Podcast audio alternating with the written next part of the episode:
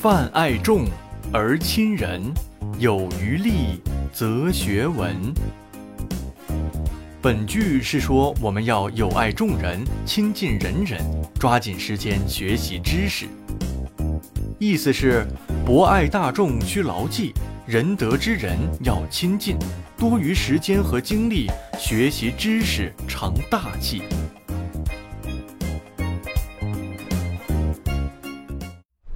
学堂外的读书声。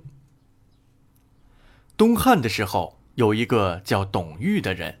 从小家里就很穷，住着破旧的茅屋，常常饥一顿饱一顿。穷人的孩子早当家，家庭的艰辛让年少的董玉比同龄人更成熟懂事。他主动提出要跟哥哥一起上山砍柴，为家里分忧。父母听后又高兴又心酸。就这样，童年的董玉开始了为生活而奔波的日子。有一次，他在打柴回来的路上，正好经过村里的学堂，里面传出来的朗朗读书声让他停住了脚步。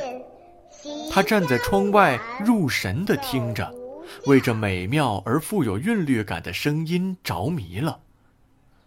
董玉知道家里没有钱供他去学堂念书，所以他只能想别的办法。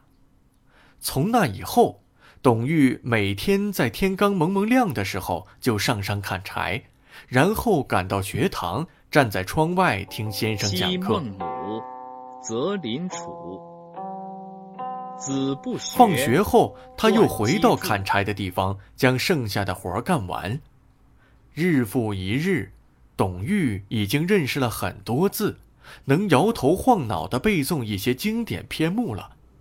学堂先生也被这个坚持不懈的孩子打动了，他挑了几本书让董玉回家看，并叮嘱他若碰到不明白的地方，只管来问。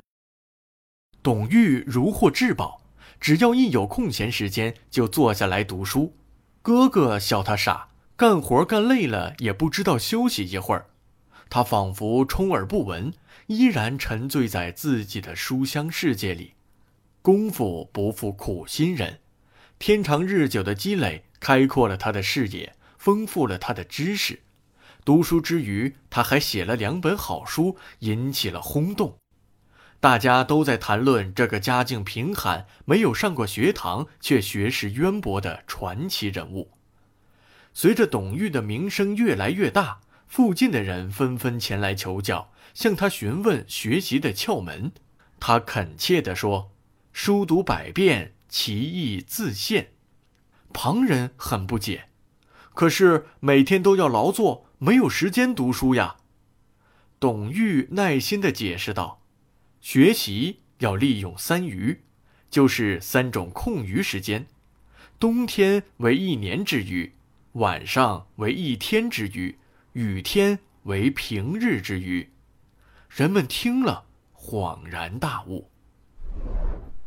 我们常常听人抱怨生活太纷扰，时间不够用。事实真的如此吗？董玉的故事告诉我们，很多人不是没有学习的时间和精力，而是因为懒惰错失了学习的良机。时间就像是海绵里的水，挤一挤，总会有的。